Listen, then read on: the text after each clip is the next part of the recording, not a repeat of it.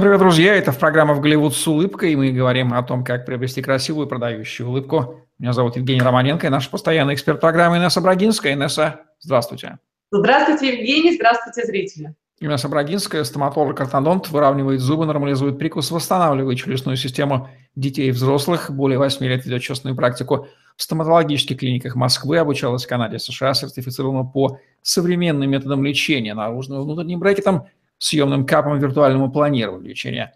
Свыше 500 пациентов с ее помощью уже имеют красивую, здоровую, продающую улыбку. Сегодня посвящаем выпуск теме гарантии на зубы, поскольку услуга стоматолога в каком смысле оказывается пациент. Хотелось бы понимать, чего ему ждать после ее завершения. И нас одна из частых проблем, с которой сталкиваются клиники и пациенты, это ответственность за проведенные стоматологические услуги. Каков же срок гарантийных работ? Как правило, срок гарантийных работ составляет год, но максимум два. Чаще это все-таки год. И э, почему мы даем вот такую цифру, и почему она как бы принята да, за правило? Потому что это то самое время и то самое, скажем так, эм, тот самый временной отрезок, когда если что-то не так, то оно обязательно проявится. А спустя год это уже, если что-то и происходит, то это по причинам либо состояния здоровья, зубочелюстной системы, либо по причине человека, либо по причине каких-то технических особенностей конструкции и так далее. На все ли услуги гарантия распространяется?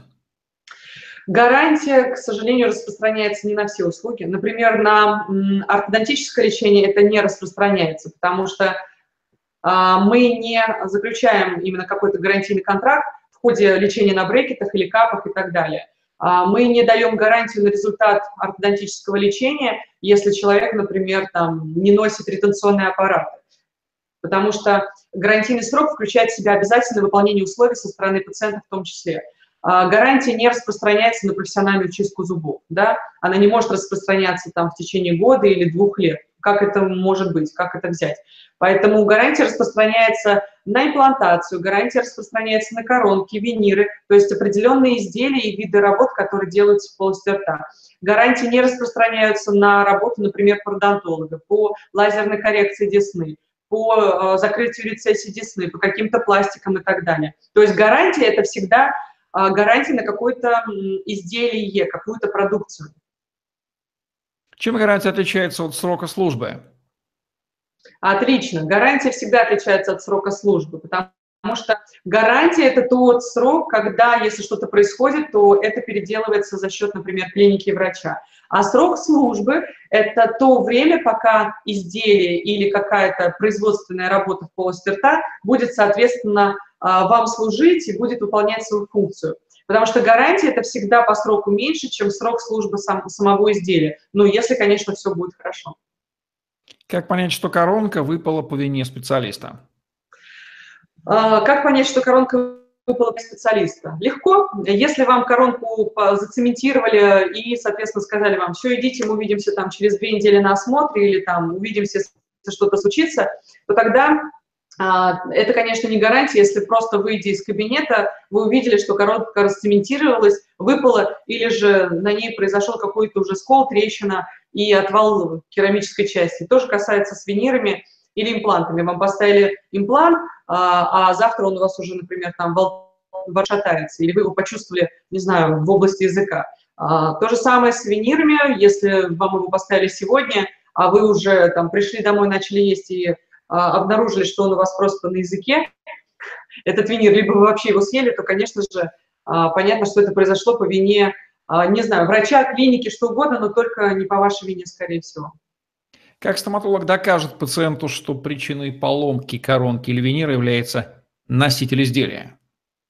Это безумно сложная тема просто безумно сложная тема. Не потому, что сложно выкрутиться доктору, а потому что действительно зачастую очень тяжело понять, почему это произошло. Вроде бы а, все моменты были учтены, вроде бы для изготовления коронки там все было хорошо, и место для постановки коронки было, и зуб обточили правильно, и зуб сверху никаким образом не является травмирующим действием на этот, эту коронку, на это изделие. Но, например, можно упустить всего лишь один нюанс, как мышечный спазм, у человека, или же ночное скрежетание зубов, тот самый бруксизм, и на тебе коронка может выпасть даже ночью. Поэтому здесь все настолько сложно, все настолько своеобразно, что нужно обязательно просто копаться в ситуации и действительно а, вычленять и выяснять, откуда взялась эта проблема. Распространяется ли гарантия на лечение прикуса? Нет, не распространяется гарантия на лечение прикуса. Есть гарантийный паспорт и гарантийные документы, когда мы заполняем уже после снятия брекетов при установке ретенционных аппаратов, изготовлении ретенционных удерживающих кап, которые человек должен носить и так далее. Но опять-таки там есть примечание, что результат и стабильность э, проведенного ортодонтического лечения зависит только э, и, точнее, гарантированы только в том случае, если пациент выполняет такие-такие-то условия. То есть он носит ночные капы, он вовремя приходит на осмотры, на коррекции, а, он, соответственно, живет с ретейнерами, и он их не ломает, то есть он не грызет жесткие продукты, которых могут отклеить. Если там есть какая-то поломка ретейнера, он должен вовремя а, ретейнеры починить, придя к ортодонту своему или кому-то еще, ну и так далее. То есть при соблюдении ряда условий. Если пломба выпала, а гарантийный срок не истек, безоговорочно поставят новую? Да, конечно, обязательно. Какие документы обязаны подписывать стороны, пациенты, клиника по гарантийным работам? Всегда это документ, который подписывается после того, как выполнена работа, гарантийный паспорт и еще акт выполненных работ.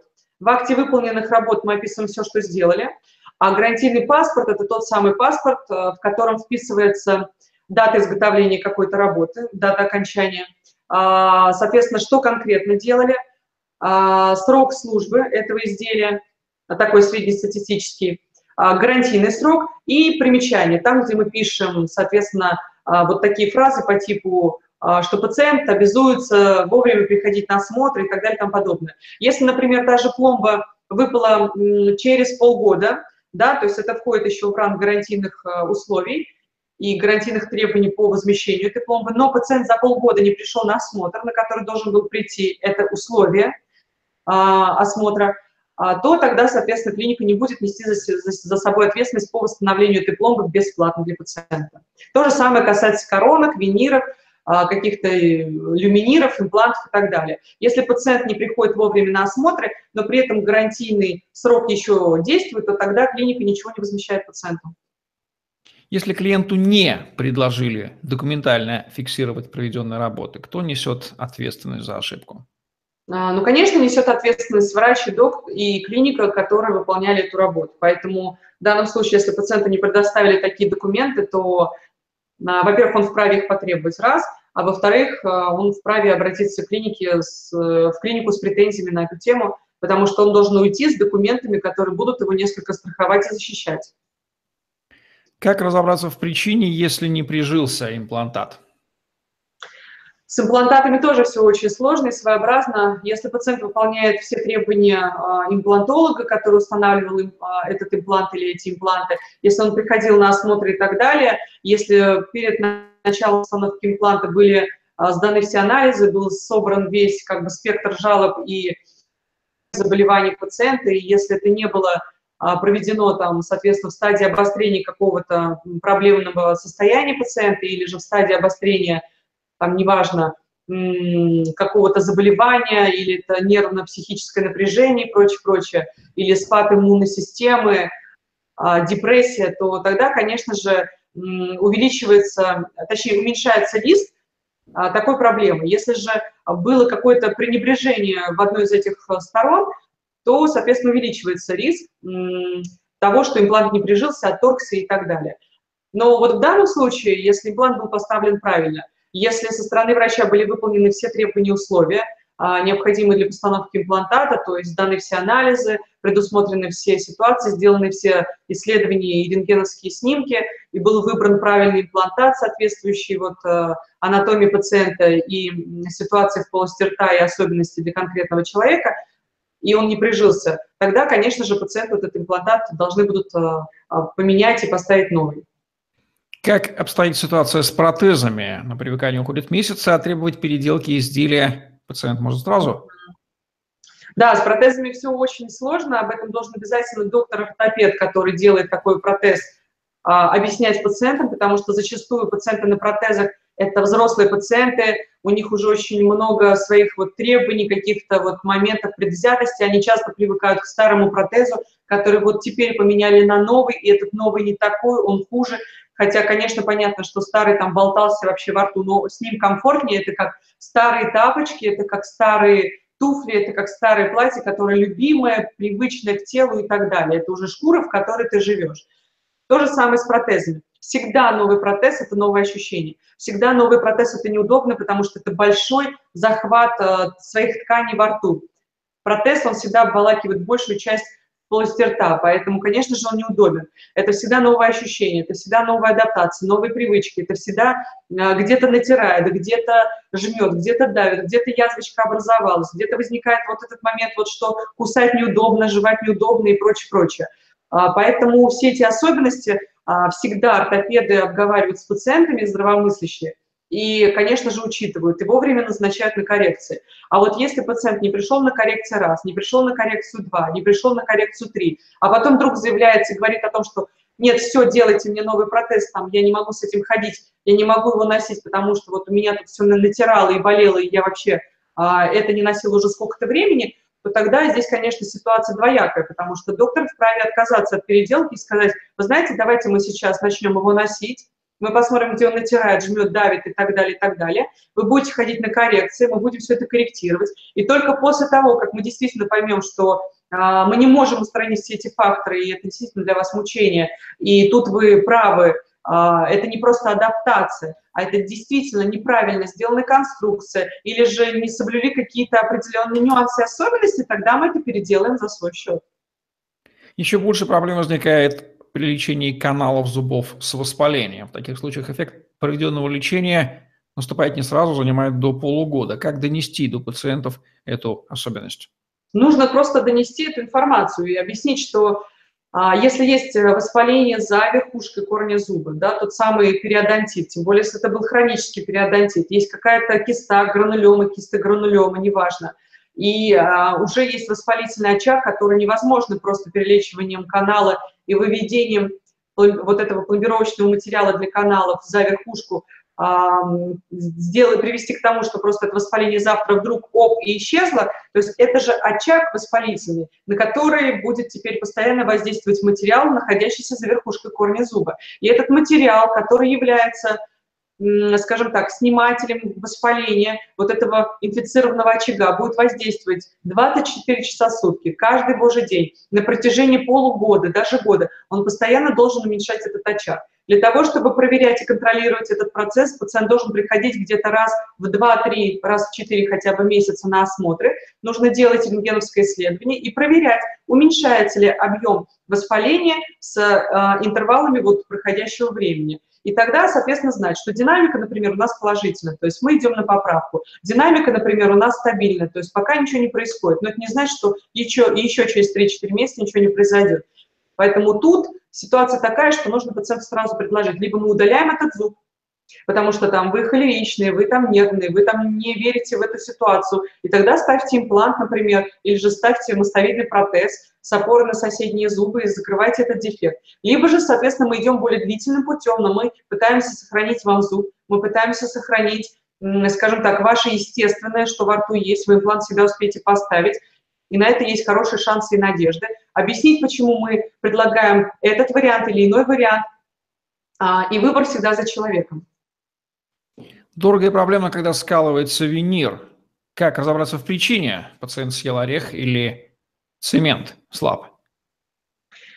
Очень сложный вопрос, потому что действительно, если винир просто взял и раскололся, он может расколоться по разным моментам и по разным случаям. Но опять-таки, все исходит прежде всего из диагностики. Если мы правильно продиагностировали пациента, если мы знаем, что у пациента нет мышечного гипертонуса, нет сопутствующих проблем, нет психо, а, психического напряжения, нет стрессовых ситуаций, он работает в нормальных условиях, он не является спортсменом, который тягает гири, гантели и так далее и тому подобное, то значит нет риска того, что это изделие должно там сломаться через день, через два, через три, через месяц, через полгода и так далее. Если же человек, конечно же, съел там, сгрыз орех, то, в принципе, это можно в какой-то степени видеть по изделию. Будет какой-то определенный скол небольшой, определенный вот как бы именно а, в а, в понимании визуальном, как это выглядит, и это будет единично на конкретном зубе. Если это произошло на массовом а, положении зубов, да, там с винирами, то значит здесь причина более какая-то своеобразная и сложная, и она связана, скорее всего, именно с недоучтением каких-то особенностей в период диагностики.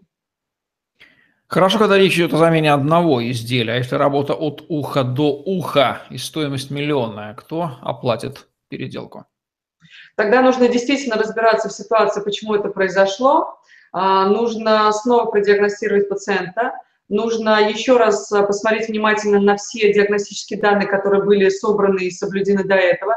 Нужно еще раз позадавать пациенту определенный ряд вопросов, если все сводится к намеку на то, что а, пациент это сделал сам, или же пациент а, имеет какую-то проблему, но он о ней не сказал – а, либо же у пациента действительно есть бруксизм, то самое ночное скрежетание зубов, либо же пациент имеет мышечное перенапряжение, значит, нужно еще раз проверить мышечный тонус, то есть здесь нужно снова, скажем так, опять 25 исходить из нуля. То есть заново делать всю диагностику, собирать необходимый ряд э, данных, э, жалоб, а, спрашивать, когда это произошло, в какое время суток, ну и вот прочий ряд такой вопрос вопросик. Что делают владельцы клиник, если сталкиваются с недобросовестными клиентами, пытающимися развести организацию на бесплатные работы?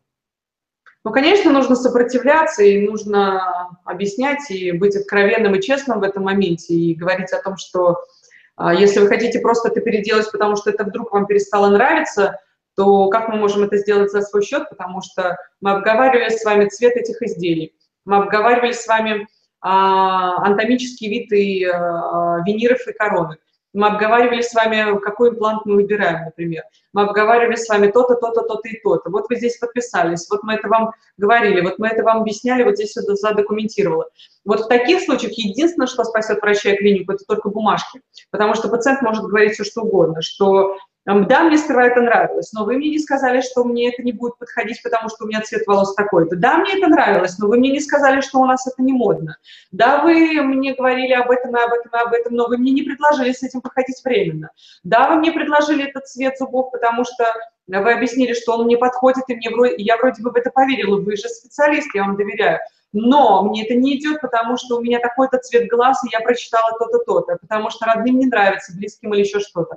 единственное, что в этом случае спасет клинику и врача, опять-таки я уже это говорила, это документы, потому что сегодня у человека настроение хорошее, завтра у него плохое. Сегодня она живет с мужем, у нее все прекрасно, завтра она развелась. Сегодня мужчина счастлив и доволен, завтра от него ушла там любовница, жена и так далее и тому подобное. Поэтому сегодня он там бизнесмен, завтра у него нет денег. Сегодня ему там не жалко этих денег, а на завтра он опомнился и решил, что а какого черта его развели на такое количество денег. И таких историй очень-очень много, поэтому единственное – это документы, документы, документы. Все должно быть подписано, и чем дороже работа, чем сложнее работа, чем больше на это уходит времени, денег э, и прочее, прочее, тем а, большее количество бумажек должно быть э, обязательно подписано и соблюдено, и большее количество приемов должно быть выделено такому пациенту, чтобы еще раз спрашивать, вам точно нравится этот цвет? Вам точно нравится анатомия этих изделий? Вам точно понравилось, как это смотрится на вас? А давайте вы еще раз понаблюдайте, подумайте, походите. То есть вот торопиться с такими пациентами ни в коем случае нельзя. Наверняка вручает то, что в отличие, например, от дизайна дома или помещений в стоматологии есть конечный набор законченных решений, из которых клиенту остается лишь только выбрать, и там его фантазия разгуляться не сможет. Иначе бы вставал вопрос формирования технического задания на работу, здесь было бы еще больше сложностей, как это возникает в других сферах. Наверное, стоматология в этом плане несколько полегче. Обязан ли врач предупредить о сроке службы проделанной услуги? Обязательно.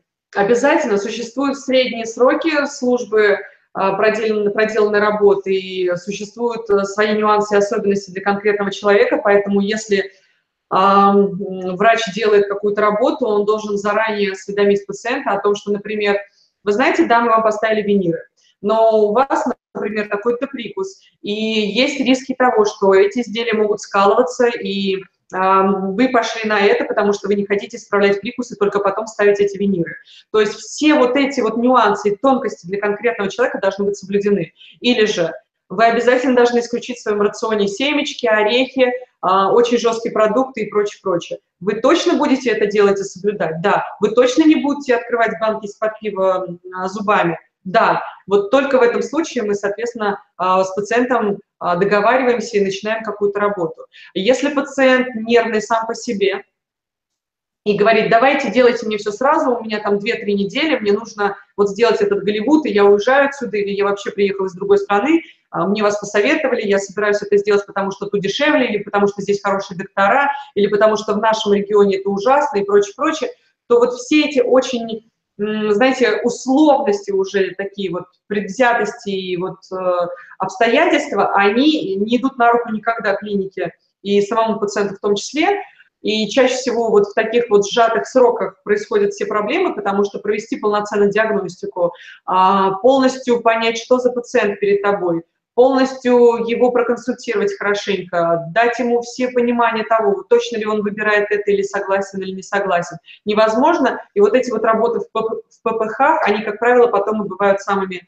капризными и самыми проблемными. Нужно ли приходить на осмотры после установки коронки, импланта, винира или пломбы? Обязательно. Вот ровно так, как скажет доктор, нужно делать, э, потому что, например, осмотры раз в несколько месяцев, это могут быть плановые осмотры, да, там раз в 3, 4, 6 месяцев. Но а, если ситуация такая, что доктор понимает, что вот с этим пациентом нужно а, поступить таким образом, чтобы он приходил раз там в 2-3 недели, значит, нужно приходить раз в 2-3 недели, а не выпендриваться, говорить о том, что вы знаете, зачем мне так часто приходить, я абсолютно адекватен, у меня все будет хорошо, я выбрал себе лучшие коронки, и все прекрасно. Вот э, это не имеет никакого смысла, потому что если доктор назначил вам визит раз в 2-3 недели, значит, у него есть на это причины. Если вам интересна причина, спросите у него, если он об этом не сказал. Поэтому строго соблюдать все явки очень важно. Если пациент пропускает визиты и коррекции, имеет ли право врач снять с себя ответственность за переделку? Сто процентов имеет право. Любая явка или а, любой неприход на прием, он должен документально быть а, а, зафиксированным в карте, и доктор должен написать не явка на прием или там не пришел на прием, хотя был там оповещен, смс отправлено, позвонили телефон, по телефону, осведомили и так далее. Есть пациенты, которые не любят, когда им пишут, есть пациенты, которые не любят, когда им звонят. Если пациенту это не нравится, то, соответственно, нужно выбирать другой вариант с ним связи. А если пациент сказал, вы знаете, а я не пришел, потому что вы мне звонили, а я вам говорил, что я не люблю звонки, тогда действительно виновата клиника или там администратор, или же врач. Если же пациент сказал, вы знаете, я там был в командировке, да, я вас не предупредил, но у меня вот там случилось то-то и то-то, это другая ситуация. Здесь нужно разбираться а, в причинно-следственных связях. Как часто пациент должен приходить на осмотры? Пациент должен приходить на осмотры как минимум раз в полгода. Но если доктор, опять-таки, сказал, что, вы знаете, я вас должен видеть чаще, потому-то, потому-то, то пациент обязательно должен выполнять это требование, если это, конечно же, не идет в разрез с его возможностями обстоятельствами. Например, он действительно живет в этой стране, а не где-то в Испании, он действительно может приезжать так часто. То есть все эти нюансы нужно обязательно обговаривать. Это сложная тема, да. Что можно посоветовать клиентам, когда вопрос о том, кто виноват, спорен? Когда вопрос о том, кто виноват, спорен, нужно обязательно более детально и подробно разбирать ситуацию, потому что а, вопрос, кто виноват, спорен в том случае, если действительно еще нет какого-то факта, который а, разрешил бы этот спор. Это как, а, наверное, в каком-то детективе истина где-то существует, ее нужно найти. Эту иголку в стоге сена нужно найти, поэтому нужно копать и разбираться дальше и дальше, пока не будут все аргументы понятны и ясны. А, потому что когда вопрос спорен, значит, что либо каждый тянет одеяло на себя, врач на себя, клиника на себя, пациент на себя, либо же не разобрались в ситуации полноценно, либо же опять-таки были какие-то погрехи и оплошности до начала лечения. Поэтому тут э, ситуация такая, спорная. В каких, э, как часто, вернее, ситуация заходит в тупик и заканчивается судебным разбирательством? Часто, часто, чем дороже работа, чем конфликтнее пациент, чем, может быть, э, менее существует вот это вот доверительное общение с врачом и клиник, э, с врачом и клиникой и пациентом, тем сложнее такие ситуации, более они конфликтные и спорные. А если клиника направлена только на быстрое, скажем так, быструю работу, быстрые легкие деньги, то, конечно же, у такой клиники всегда будет больше проблем. Если пациент сам по себе сложный, а, психически неуравновешенный, нетерпеливый, а, предвзятый, ну и так далее, это опять-таки повышает риски возникновения конфликтных ситуаций и спорных вопросов и доведения а, такого режима общения до судебных разборок. Наверняка клиники, зная все это и особенности российских пациентов, за многолетнюю практику всяко выработали, наверное, какие-то юридические стандарты, обложились кучей документов. Кто по совокупности больше защищен? Клиника от пациента, терминатора, террориста, потребительского, да, или все-таки пациент законодательством может нагнуть клинику, выражусь так, и все-таки победить даже, даже когда он не прав? Чаще всего, конечно же, законы на стороне пациента. Чаще всего. А, единственное, что спасает клинику и врача, только а, полный сбор документов, а, все подписанные работы и, соответственно, хорошее ведение документации.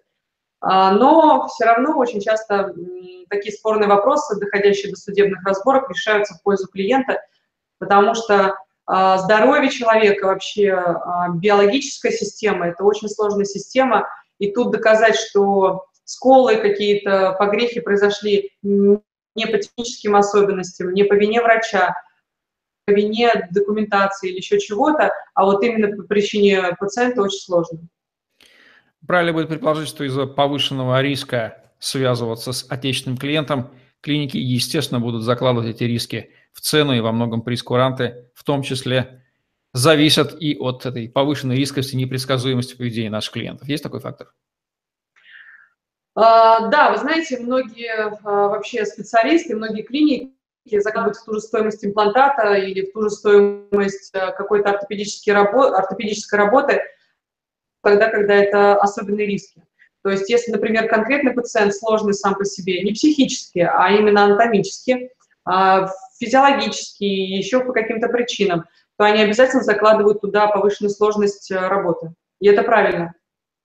Какова разница между документацией, которая облагается, скажем так, оборачивается лечение пациента в российских клиниках и на Западе? У них там ее больше или нет? Да. А, за рубежом, а, в странах, где хорошая экономическая ситуация или же где стоматология это дорогая и, скажем так, высокого уровня э, сфера, там документации очень много, начиная от электронного введения записей до заканчивая полного тотального контроля со стороны руководства и законодательства, и органов, которые контролируют деятельность этого учреждения. Поэтому это уже, конечно, на государственном уровне. В нашей стране мы перешли уже на этот этап, и у нас тоже все в этом плане сложно – и очень много разборок, очень много конфликтных ситуаций, поэтому мы все равно тоже приходим к, так, к такому режиму, который есть на Западе. Ну что же, гарантия на стоматологические работы существует. Мы теперь больше знаем о нюансах в ней. Все, благодаря Инессе Брагинской в программе «В Голливуд с улыбкой». Ставьте лайк, подписывайтесь на YouTube-канал, взгляните другие выпуски программы и красивых вам продающих улыбок. И пусть результаты работы подольше держатся. Для этого нужно соблюдать те условия, которые вам говорит доктор. Удачи вам, до новых встреч. Всего доброго и до новых встреч.